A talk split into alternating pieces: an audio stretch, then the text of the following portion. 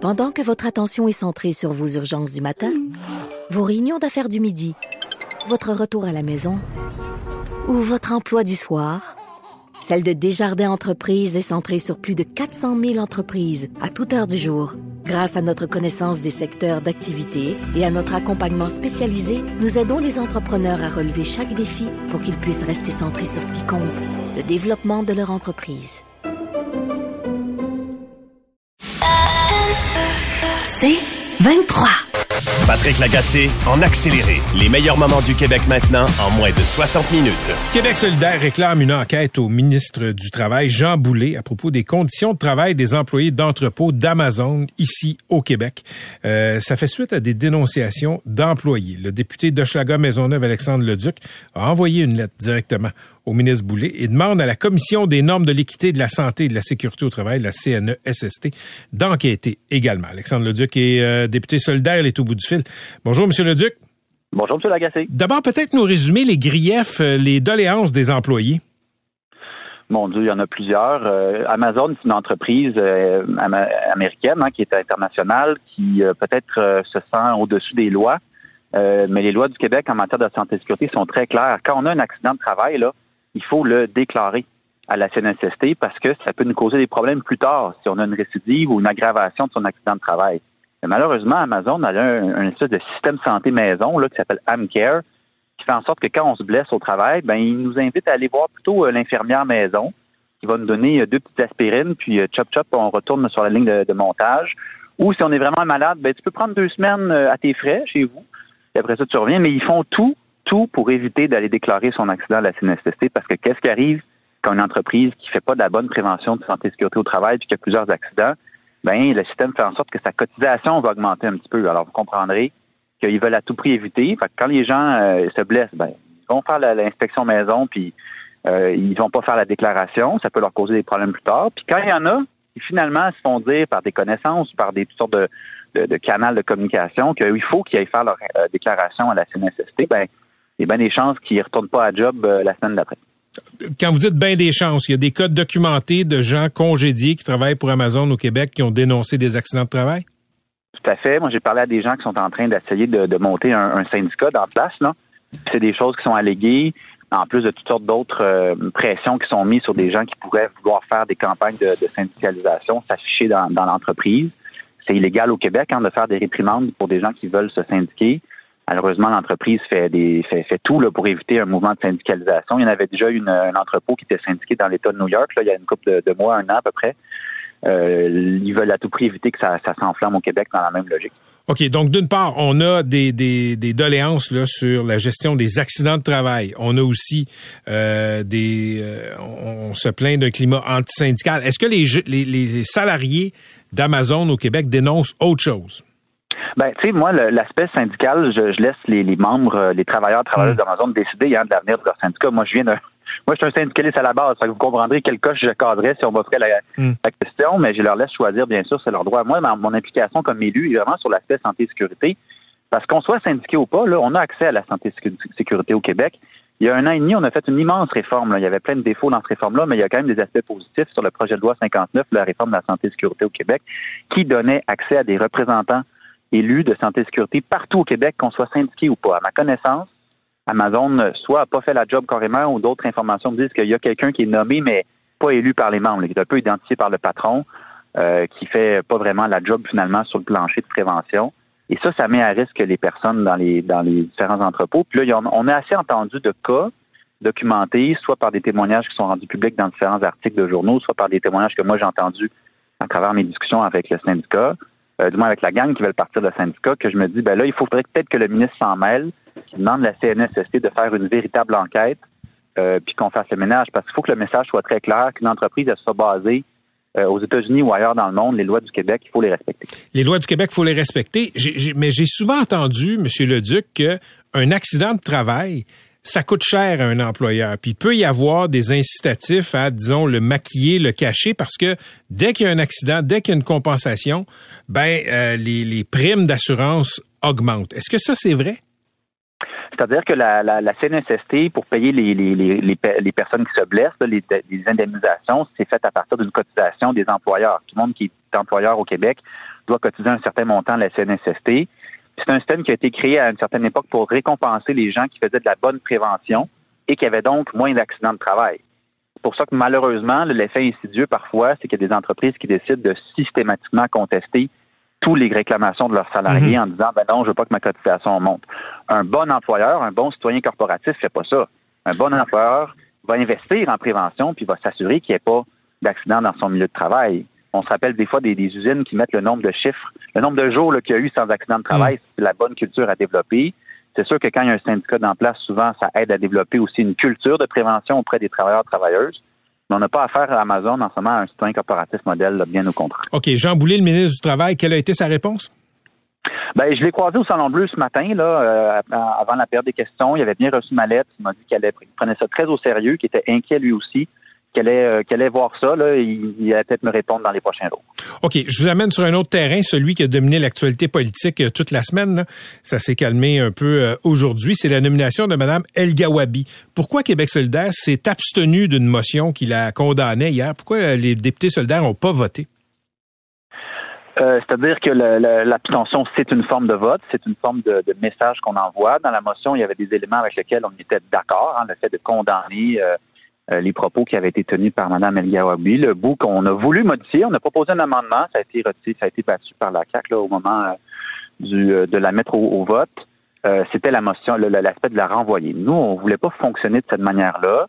On n'est pas en train de vouloir l'absurde non plus. Vous le savez, on lui a demandé de la rencontrer elle aussi, un peu dans une démarche similaire que celle de nos collègues du Bloc québécois en se disant un peu, là, vous vous rappelez sûrement de M. Landry qui disait Audi alteram partem, là, il faut entendre l'autre partie avant de la, juger finalement.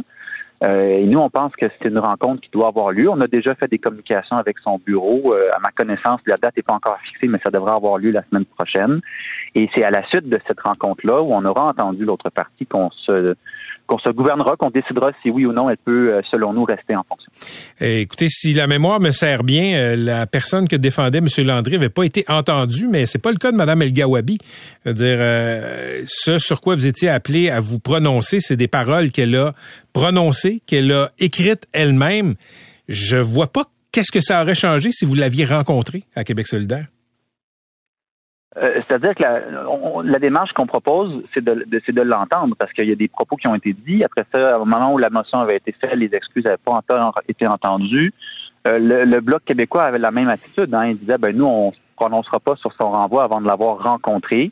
Alors, on est vraiment dans la même logique, dans la même démarche.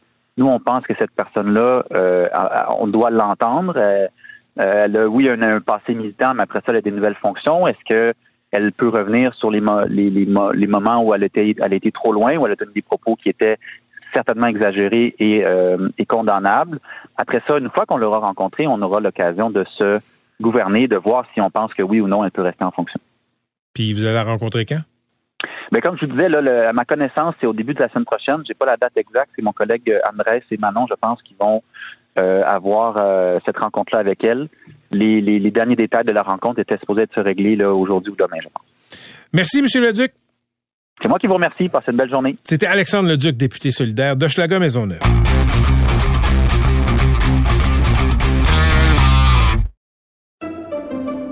Pendant que votre attention est centrée sur vos urgences du matin, vos réunions d'affaires du midi, votre retour à la maison ou votre emploi du soir, celle de Desjardins Entreprises est centrée sur plus de 400 000 entreprises à toute heure du jour.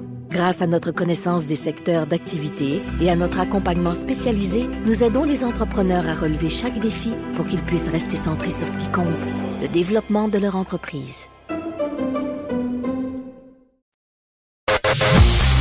Patrick Lagacé en accéléré. De retour en studio pour euh, la suite et la fin de cette conversation avec l'astronaute David Saint-Jacques. David, le, programme Apollo, le programme Mercury, là, euh, euh, toute, toute l'aventure spatiale américaine des années 60, les astronautes, ils étaient tous sur le même modèle. Des pilotes de l'armée américaine, souvent des, des, des pilotes d'essai, et ils étaient blancs et c'était des hommes. Là, pour la mission Artemis, on est complètement ailleurs en termes de diversité et la NASA ne s'en cache pas. Il des gens de couleur, il des femmes. Euh, il me semble qu'il y a comme une valeur de symbole là-dedans. Ah ben, je pense qu'il y a une... Euh, tu c'est... On en parle beaucoup de ça dans les médias, mais honnêtement, dans le programme spatial, c'est comme si on est rendu au-delà de ça. le bureau des astronautes en ce moment, c'est tellement diversifié euh, dans toutes les directions. pas qu'on n'y pense plus, mais c'est c'est tellement physiquement diversifié, il y a des gens de tous les backgrounds, euh, que c'est juste la compétence qui compte.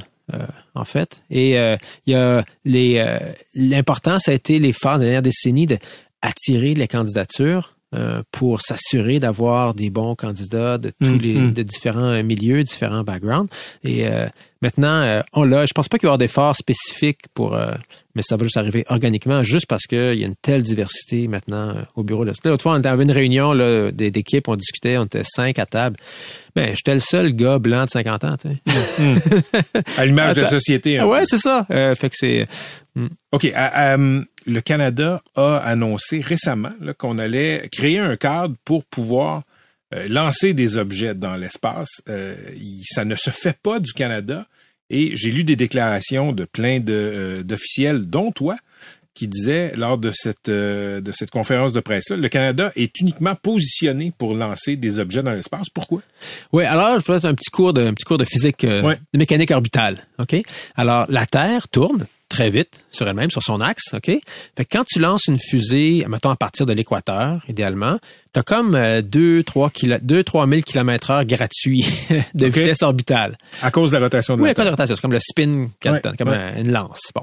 Euh, fait que pour lancer des satellites, euh, satellites les plus faciles à imaginer, c'est des satellites qui tournent autour de, de l'équateur, il y en a qui sont tellement loin, ils ont à la bonne place, ils sont à la même vitesse, la Terre tourne, ils tournent à la même vitesse que la Terre en dessous d'eux ça, c'est les meilleurs satellites de communication. C'est comme un point qui est fixe dans le ciel par rapport à un endroit sur Terre. C'est ce qu'on appelle l'orbite géostationnaire. La plupart des bons satellites de communication sont comme ça. C'est comme une antenne extrêmement haute.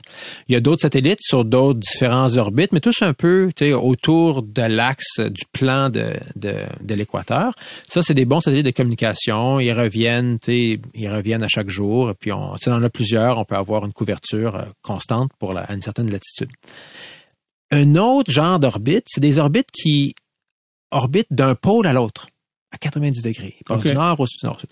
Ces satellites-là qui sont sur un orbite, donc qu'on appelle circumpolaire, euh, eux, ils sont, t'imagines, ils sont, ils font une boucle du nord au sud et pendant que la Terre tourne en dessous. Donc c'est comme un scanner. À chaque orbite, ils voient une autre partie de la Terre. On en voit plus. Il y a, ça, c'est surtout des satellites d'observation. Les satellites pour faire Google Maps, par mhm, exemple, c'est mhm. des satellites comme ça qui sont sur des orbites polaires. Euh, parce que en 24 heures, ben, ils ont pu voir la Terre au complet en gros. Alors ça, il y a un grand désir pour ces euh, pour ces des orbites comme ça. Alors le, problème technique, c'est que pour lancer une fusée pour de manière sécuritaire, il faut qu'on la lance dans une direction où il y a comme rien en avant sur Terre pour la sécurité civile. Fait que quand on lance, par exemple, euh, à partir de la Floride, le fameux Cap Canaveral, ben c'est bien, il y a tout l'Atlantique d'un côté. On, prévient les bateaux et les avions. Donc pas de débris qui vont tomber sur la tête de quelqu'un. Au pire, ça tombe dans l'eau. Voilà. Fait que ça, c'est pour les bons pour les lancements de satellites de communication. Si tu veux lancer un satellite d'observation de la Terre sur une orbite d'un pôle à l'autre, il faut que tu le lances de haut en bas si on veut sur la Terre, du nord au sud. Alors au Canada, on peut lancer des satellites à partir de la Nouvelle-Écosse, par exemple, en visant vers le sud il y en a des milliers de kilomètres d'océan en avant de nous. Sans danger. Sans danger. En plus, vu qu'on est assez loin au nord, il n'y a pas beaucoup de rotation de la Terre à enlever en guillemets hmm. quand on lance euh, le, satellite. Parce, qu'on est près des pôles. On est près des pôles. Donc, euh, euh, c'est vraiment géographiquement uniquement situé. C'est un pays développé. C'est intéressant pour les compagnies de venir s'installer là. Sauf qu'on n'avait pas vraiment de cadre légal pour l'encadrer, pour rendre ça un peu rassurant pour les investisseurs. Et c'est ça qu'on fait maintenant.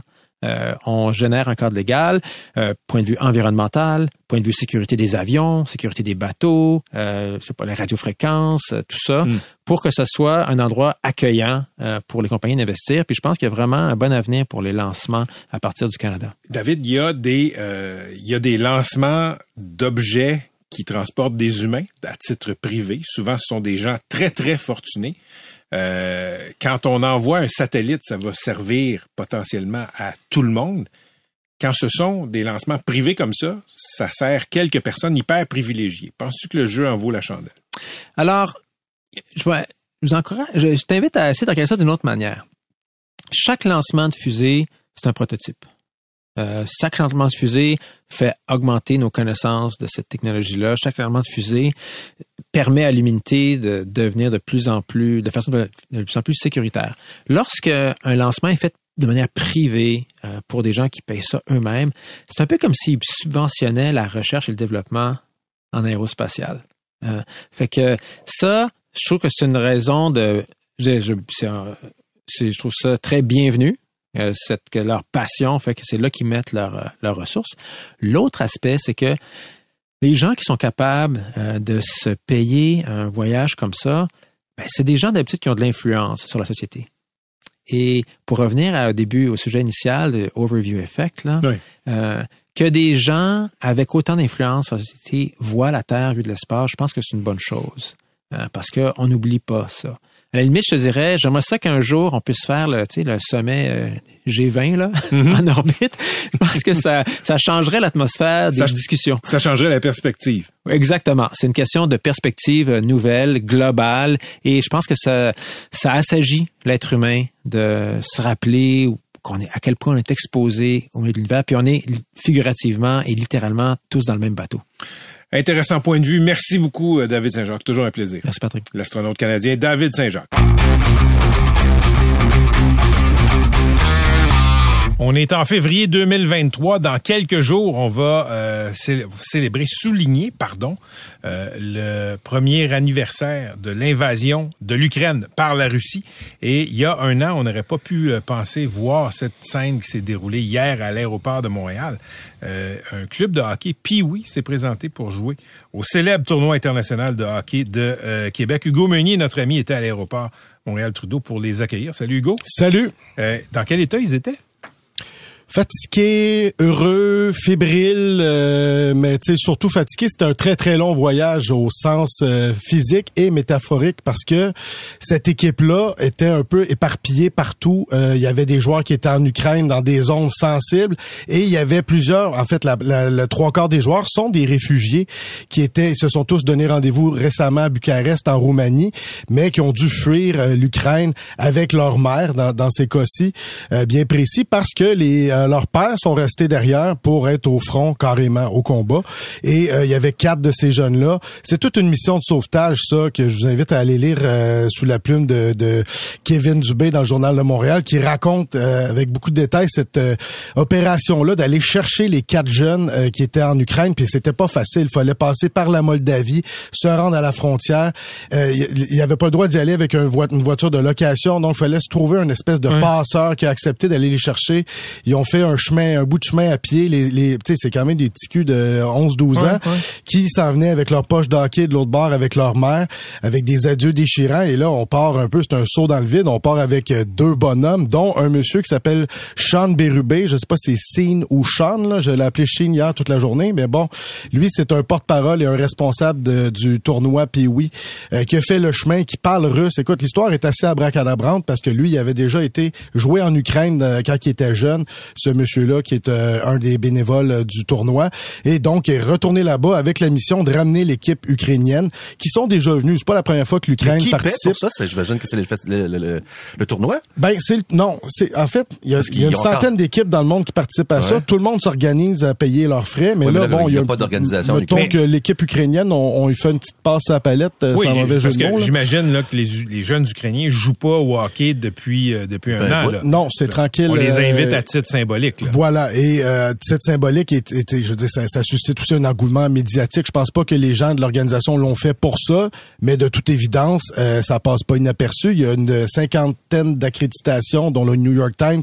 Euh, ça va être quelque chose là cette année au tournoi Puis oui, peut-être que le carnaval a un peu choqué à cause du froid, mais le tournoi Puis oui va va y aller à fond les ballons. Écoute, hier, tu as pu parler aux jeunes. Ouais. Avec un interprète, là, j'imagine qu'il parle pas. Ben, quelques, Anglais, il parlait anglais. euh, La plupart baragouinaient un pas pire anglais, pas mal comme le mien, en fait. Fait qu'on se Puis il y en a même un qui me parlait, qui m'a dit bonjour euh, Canada en français. Je sais pas d'où ce qui a, qui a pris ça, mais j'imagine qu'il. euh, Mais bon, euh, sinon la plupart parlaient un pas pire anglais. C'est des athlètes, ils ont beau avoir 11-12 ans, c'est les meilleurs de leur pays. C'est un peu ça le tournoi. Puis oui. Et euh, le, le, le, le, le- le gars de Hockey Québec qui était de, de- du tournoi de Pee-Wee qui était là-bas, qui les a vus jouer un peu à Bucarest avant de revenir, ben il a dit c'est du bon préparez-vous calibre. préparez-vous à être impressionné parce que les Ukrainiens ont jamais fait flèche de tout bois dans ce tournoi-là depuis historiquement, mais il, il comparait un peu euh, le, le, le, le, le- le talent de cette cuvée-là à celle de 92. Nous, ça nous dit rien, mais apparemment en 92, l'équipe ukrainienne, c'était leur baptême euh, du tournoi et ont tout raflé, ont été l'équipe Cendrillon. Et là, il disait, on est dans ce niveau-là. Là. Puis en plus, peut-être, bon là, c'est de la, de la philosophie euh, un peu, mais peut-être qu'ils ont le goût aussi de, de, de changer les idées, ces jeunes-là, puis de se défoncer sa patinoire. Ils ont peut-être euh, des bonnes raisons. Il y a quelques, il y a un joueur qui, a- qui aurait perdu son père. Euh, il y en a plusieurs qui ont, qui ont- que leurs pères sont sur la ligne de front. D'ailleurs, à l'aéroport, j'ai croisé un documentariste qui les a suivis, qui les a vus là-bas et qui m'a montré sur son téléphone des images d'une, euh, c'était à peu près cinq de ces joueurs-là en tenue de camouflage. Je pense qu'ils étaient à Kherson ou à Donbass, mais vraiment sur la ligne de feu. Puis là, tu voyais ces papas-là souhaiter bonne chance, bon tournoi à leurs jeunes. C'est quand même assez émouvant. Est-ce qu'on pouvait déjà sentir l'émotion? Parce qu'on va la sentir au Colisée là, dans les matchs, mais est-ce que déjà hier t'as eu Honnêtement, t'as pogné que- quelque chose Ouais, comme on dit? Je suis pas le plus émotif, mais tu sais, en tant que propriétaire d'enfants d'à peu près cet âge-là, je me disais c'est quelque chose pareil parce que les autres premièrement voyagent seuls avec euh, l'entraîneur le- genre je prête aucune mauvaise intention à tous ces, ces adultes là mais tu quittes un pays où ça va pas bien et euh, les, les les jeunes tu sais je peux pas dire que j'ai arraché des, de grandes entrevues là à part son excités tout ça c'était rudimentaire mais le coach disait on essaie de focusser hockey, mais c'est sûr que les autres ils ont la tête ailleurs. C'est une équipe qui a pas la tête au hockey à 100%. Mais le, le, le monsieur du euh, tournoi Pee-Wee de Québec, là, Sean Bérubé. Sean Bérubé, c'est- c'est pas banal. Il est allé jouer ado en Ukraine Ouais. et la famille chez qui il habitait, il les héberge maintenant Qui Ah, était wow. comme réfugiés. qui était à l'aéroport hier, puis c'était écoute, c'était de toute beauté là, je sais pas s'il va être content d'entendre que je parle de ça, mais le, le monsieur est rendu assez âgé où il vivait, Ouais. puis euh, il vit avec donc maintenant c'est lui qui l'héberge, là il, y a- tu sais, il, y a- il mettait des gouttes dans les yeux, il y a un peu Ouais. des ennuis de santé, puis il parlait russe avec, c'était quand même assez euh, très impressionnant ce, ce Sean Bérubé, espèce de héros bénévole de l'ombre là, mais euh, c'était ça va être quelque chose ce tournoi là et il me disait préparez-vous à des surprises, tu sais le premier match de cette équipe ukrainienne là, c'est le 11 contre les petits joueurs de l'équipe de Boston Euh, et apparemment il va y avoir quelques surprises et il, il s'attend à une salle pleine pour ce premier match. Puis il paraît que ça n'a pas été très, très difficile de trouver des familles d'hébergement pour les jeunes à Québec. Ça a été le contraire. Il y en a neuf parce que deux sont euh, jumelés à deux par chambre, euh, par euh, maison, et ils en ont trouvé neuf en le temps de le dire. Et je pense qu'il y avait beaucoup, beaucoup, beaucoup de monde euh, qui voulait faire une, euh, leur part. C'est, c'est- Eh, Je pense qu'on a un scénario pour euh, Pee-Wee 3D 3. Ben Ouais. enfin, ben ça c'est clair. Et Ouais. là il y a des, euh, j'ai, j'ai entendu des parents euh, qui hébergent, ben une des familles qui hébergent qui disaient qu'ils vont leur faire goûter évidemment le classique de la poutine, Ah. sans nommer le nom du mets par respect. Ah mon Dieu! Ah, Ben ouais. Quand même, ouais. C'est vrai. On, on a une belle sensibilité c'est- ça, ça doit, ça doit être une drôle de conversation à avoir avec des jeunes Ukrainiens qui débarquent ici. Écoute, le mets national Ouais. s'appelle Poutine. Ouais, c'est ça. Fait que Mais il n'y a pas de lien. Mais il va falloir qu'ils leur disent. Ben quoi que de le fait de le manger symboliquement, Oui. c'est peut-être pas pire. Exactement. Euh, c'est- euh, toi, euh, t'en es à tes derniers reportages à Urbania, là, parce que tu t'en vas, euh, tu t'en vas faire un voyage en Amérique du Sud? Oui. Tu pars quand et combien de temps? Je pars le 22 février euh, et euh, six mois. Là, je devais aller au Pérou, mais le Pérou est à feu et à sang. Fait que je suis en train de regarder pour aller à, en Colombie, qui est l'espèce de nouveau Portugal de cette de 2023. On C'est plus dangereux euh, comme ça l'était avant? Ben, apparemment, les FARC ne kidnappent plus. Fait que donc, euh, et en même temps, C'est au loin de la kidnapping, jungle? hein. Toujours bon pour attirer l'attention. Ça ferait un bon reportage Ben, dans ton cas. Je pense tout le temps Non, mais à ça. c'est un autre voyage en famille. Euh, Oui. Vas-tu continuer à collaborer avec Urbania? Oui, je vais envoyer des, des articles pour Urbania et euh, c'est un six mois puis euh, un autre un autre un autre projet de cabochon. En, ve- en revenant, on verra ce que je vais Tous faire. les karaokés de Montréal seront tristes. Ils vont perdre de l'argent, ça c'est sûr.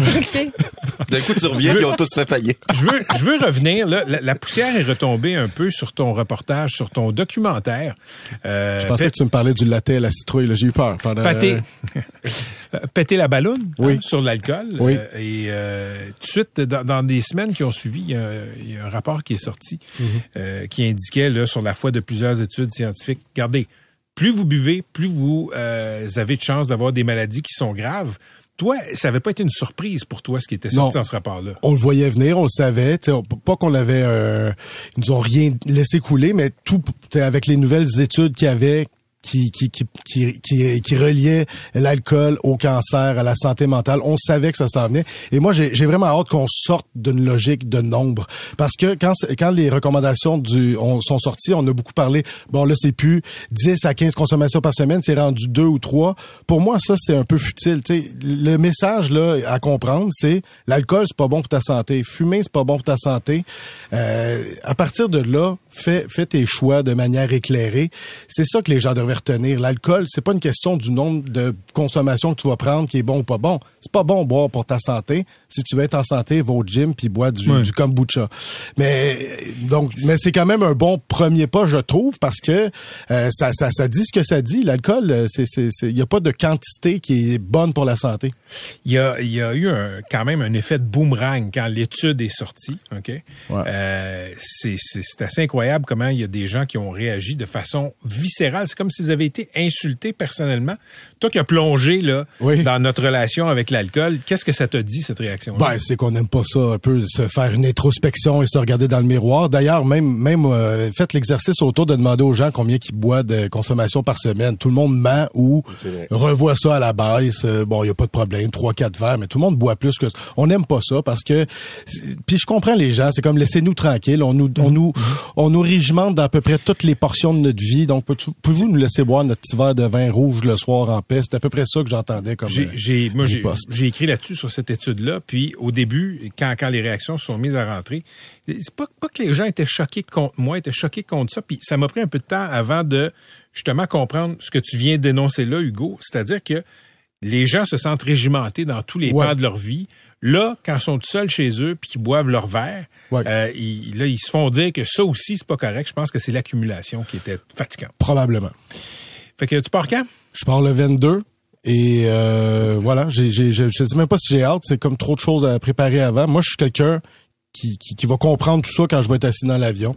Et mon garçon de 14 ans, euh, tu sais, est un peu insupportable. Donc, j'ai hâte de voir si on va bien s'entendre pendant six mois. euh, Oui, parce que tu as fait un voyage en Asie comme ça, puis les enfants étaient plus jeunes, donc un Et- petit peu plus euh, malléables. plus malléable. Et là, ça va être, un- je pense, que ça- le grand défi de ce voyage-là, ça va pas être de, de ça, ça va vraiment être de, Ouais. bien s'entendre à quatre Ok. mon gars de 14. Surtout à Medellin, là, parlez pas dans le pas creux parce que c'est une ville. Oui. Hein? Non, il a déjà dit que la cocaïne, c'est pas une bonne Mais idée. pas juste la Colombie. C'est dangereux pour la santé. Pas juste la Colombie. Où, où- d'autres tu vas aller? Bon, on va aller, euh, on va faire une belle, belle tournée euh, Argentine, Chili, Brésil, euh, Uruguay, Pérou, Bolivie. Pérou, si, si ça, si, si, si ça se tranquillise un petit peu. C'est, en tout cas, c'est pas, c'est assez payant de travailler pour Urbania, ce que Ben, hein? c'est le premier million hein, qui est le plus dur à faire. Après, c'est on Ça vit sur nos intérêts. On te souhaite un excellent voyage. Merci bien. On va se retrouver. euh, peut-être qu'on se parlera quand tu seras là-bas. Quand vous voulez.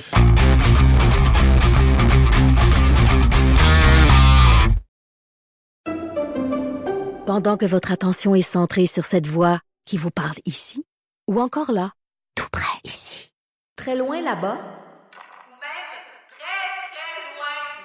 Celle de Desjardins Entreprises est centrée sur plus de 400 000 entreprises partout autour de vous.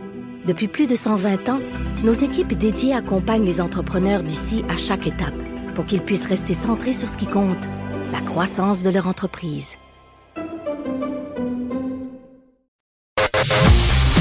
Patrick en accéléré.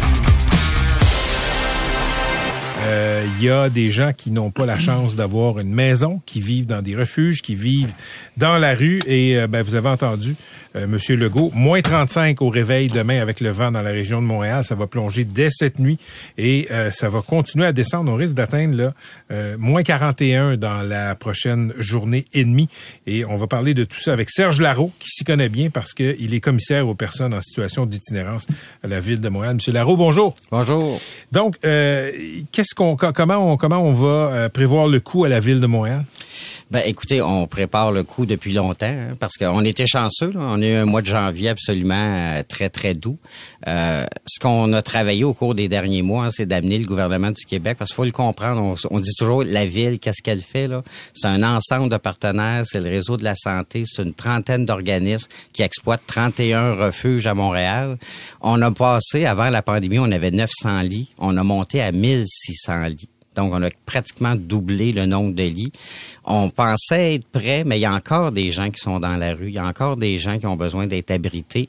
Et c'est pour ça qu'on a fait le premier plan d'urgence. C'est vraiment la, sécurité civile, un peu comme quand il y a une inondation. Là, on met en branle notre sécurité civile. On va ouvrir deux haltes, euh, deux centres de répit, là, des centres de nuit, un au centre-ville, au YMCA euh, centre-ville, et un sur le plateau Mont-Royal.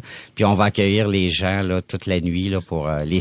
Ça, c'est fantastique euh, pour, euh, pour des gens qui peuvent se déplacer, mais sans-abri, aux dernières nouvelles, n'ont pas de voiture, euh, peuvent, ont pas d'argent pour monter dans un taxi. Est-ce qu'il y a un système de navette pour les transporter à ces halles chaleur, pour les transporter euh, vers les, les refuges? Absolument. Écoutez, il y a un ensemble de- de- d'actions. là. Il y a une navette que- qui est financée par la ville puis qui est opérée par la mission Old Brewery, qui fait tout le tour des refuges puis des places où il y a des gens de la rue pour les amener vers les halles chaleur. On a nos policiers qui sont en mode alerte et vigie, donc qui peuvent ramasser des personnes qui sont dans la rue, les amener. On a aussi créé, hein, puis ça c'est notre nouvelle équipe, l'équipe mobile en médiation et intervention sociale, l'EMIS, qui patrouille toute la nuit puis qui en voiture amène les gens. Et évidemment aussi il y a de la tolérance pour que les gens puissent euh, rentrer dans le métro. Donc vraiment là, il y a, une, petite armée qui va être dans les rues au cours des prochains jours, prochaines nuits, pour les amener vers ces refuges-là. Le RAPSIM, le réseau d'aide aux personnes seules et itinérantes de Montréal, a, a accueilli positivement cette nouvelle-là, là. mais on craint que ce soit insuffisant. Annie Savage, la directrice de euh, l'organisme, dit que ça va se remplir très, très rapidement. S'il y a quelqu'un présentement qui est dans la rue, qui a besoin d'aide, qui veut une place, ce que vous me dites, c'est qu'il n'y a personne qui va être laissé dehors. Nous, on considère qu'on a les places suffisantes. Je vous parle de 50 places par refuge, mais s'ils sont 60, vous comprenez, ils vont rentrer quand même. S'il faut en ouvrir un troisième, on, on est capable en quelques heures d'en ouvrir un troisième. Nous, on veut s'assurer qu'il y ait personne qui soit à la porte là, dans la rue euh, au cours des prochaines nuits. Ce que Mme Savage dit, c'est de dire, bon, ben, écoutez, il y a peut-être besoin à l'année longue de d'autres Oui. refuges. Là, parce que ça, c'est une mesure d'urgence. C'est pas un vrai refuge avec des soins psychologiques, tout ça. là. C'est un, un, un abri d'urgence. Et, et effectivement, il faut regarder parce qu'on sent que ça augmente.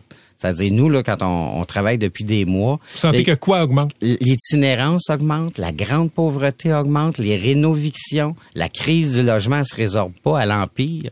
Puis je vais raj- rajouter une couche. On a des migrants, des réfugiés qui se retrouvent dans nos refuges pour sans-abri, qui semblent là, pas être pris en charge par le système d'accueil. Fait que euh, tout ça là, fait que faut regarder mensuellement, mois après mois, là, la situation. Puis les indicateurs sont au rouge. Ça, ça fait combien de temps, M. Que vous travaillez dans le milieu de l'itinérance? Ça fait 30 ans, ça me rajeunit pas. Mais euh, la différence entre il y a 30 ans et aujourd'hui, c'est quoi? Je vous dirais les coûts de la vie. Hein? Je veux dire, avant, on pouvait se retrouver dans la rue quelques mois, puis euh, se retrouver une maison de chambre ou se retrouver un appartement pas cher. En ce moment, même les, les gens qui ont de l'argent ont de la misère à se trouver un logement.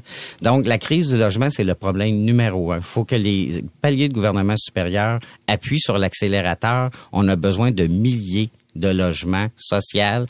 Cette nuit, je pense qu'il y a comme 300 personnes dans les refuges sont prêtes à aller en logement. Là. Ils ont été stabilisés par le, le bon travail des refuges, mais ils trouvent pas de logement. Donc le logement, mais la maladie mentale, les drogues fortes, les gens, là, je veux dire, Mais ils le- revenaient à eux autres, mais là, on Ça- a des gens très, très malades dans Ça, nos- ça, ça a toujours été le cas. là. Je veux dire, le, le- le cocktail maladie mentale, consommation, ça a toujours été un facteur qui a poussé des gens à la rue. Ça, a toujours existé.